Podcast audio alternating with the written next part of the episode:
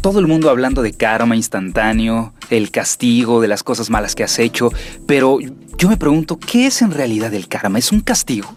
Lo que sucede es que tendríamos que remontarnos un poco a la física. Eh, toda acción tiene una reacción. Toda situación, todo movimiento tiene una consecuencia. Y ahí vas a entender el origen del karma. Porque mucha gente lo utiliza como el castigo que pagas por haber hecho algo malo. Podríamos decirlo así, pero yo no lo quiero enfocar desde el punto de vista castigo, porque suena como a esta tradicional visión occidental de las cosas, de que tus actos, por muy buenos o malos que tengas en un momento dado, al final si te arrepientes van a ser perdonados y no pasó nada. En cambio, la visión oriental es mucho más enfocada a que todo lo que tú haces tiene una consecuencia. Esa consecuencia va a ser mayor o menormente buena o no tan buena, dependiendo de lo que tú hayas hecho. Entonces, ¿qué podemos hacer ahora que tenemos esta visión del karma con la forma forma en la que nos estamos relacionando con los demás, pero sobre todo la forma en la que estamos en este mundo. ¿Qué es lo que hacemos y qué es lo que venimos a hacer en este mundo? En la astrología, Judiel, nosotros tenemos un enfoque muy especial para lo que tiene que ver con el karma. El karma se relaciona con los nodos lunares. Entonces tenemos la luna que tiene un polo norte y un polo sur. El polo sur está relacionado con el karma, con lo que es tu misión de vida, con lo que es el trabajo que vienes a hacer, porque en una vida anterior no lo hiciste bien, o porque te faltó algo, o porque no has completado esa misión de vida. Y también tenemos en el Polo Norte lo que es el Dharma, que es el regalo o el obsequio o el don que se le da a la persona para que pueda realizar esa misión. Entonces cuando alguien dice, creo que me está yendo muy mal porque estoy pagando algo, algo que he hecho mal, estoy viviendo el karma o el karma me está castigando, creo que entonces podremos verlo de otra manera completamente diferente, una más esperanzadora, ¿no? Claro, porque estamos acostumbrados un poco a echarle la culpa a algo o a alguien y a querernos evadir de la responsabilidad de nuestros actos. Y esa es la diferencia que tiene la visión oriental con la visión occidental. Entonces, cuando tú piensas en una visión kármica, tú dices, ok, hoy estoy viviendo una lección de vida que me va a permitir evolucionar hacia un nuevo nivel. ¿Por qué? Porque en el pasado no pude adquirir esa evolución o porque la misión que yo tenía que cumplir ahora está etiquetada con ciertas pruebas. Pero no es lo mismo tratar de adjudicarle, ah, es que todo lo que me está pasando es por un karma anterior, como si fuera un castigo lacerante, con esta absurda visión de que todo tiene que ser castigado. Un día llegó una chica al consultorio diciendo que le iba muy mal en el amor y que creía que su actual esposo la estaba engañando porque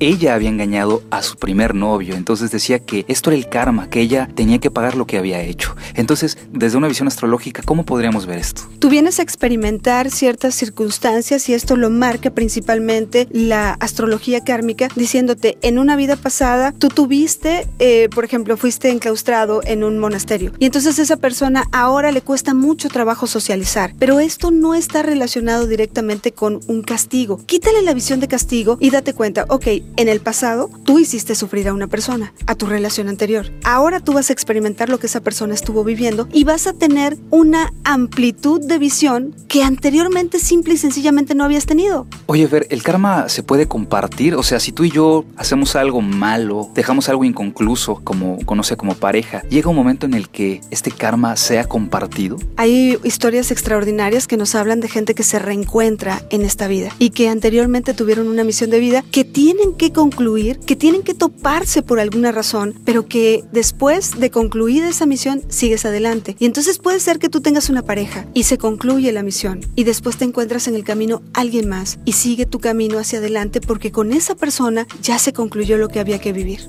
Es como estas parejas o estas personas que se encuentran en el camino y parecería que se conocen de toda la vida que están como predestinadas y que de alguna manera están compartiendo, pero no nada más a nivel pareja. También sucede con los amigos, porque anteriormente tal vez alguno de tus amigos fue tu hermano, fue tu papá, tuvo algo en tu clan y te permite tener una interacción. Por eso dicen, Judiel, que los amigos es la familia que uno elige, pero la elige bajo una conciencia diferente. Entonces no habría que temerle tanto al karma, ¿no? Ni desearle tampoco que el karma se encargue de algunas personas por ahí. Lo que sucede es que si le quitamos la visión del castigo, entonces nos vamos a dar cuenta de que realmente cada quien va a ser responsable de sus actos. Tú estás haciendo algo malo, yo estoy haciendo algo malo, más adelante tendrá una consecuencia. Pero esto no quiere decir que esa consecuencia sea exactamente la que tú estás pensando que te va a tocar. Puede ser que te den donde más te duele. Y a lo mejor donde más te duele ni siquiera es en tu propia vida. A lo mejor el karma familiar, el que se comparte porque tus abuelos, porque tus padres, porque tus bisabuelos hicieron algo y te lo cargaron kármicamente. A mí me parece que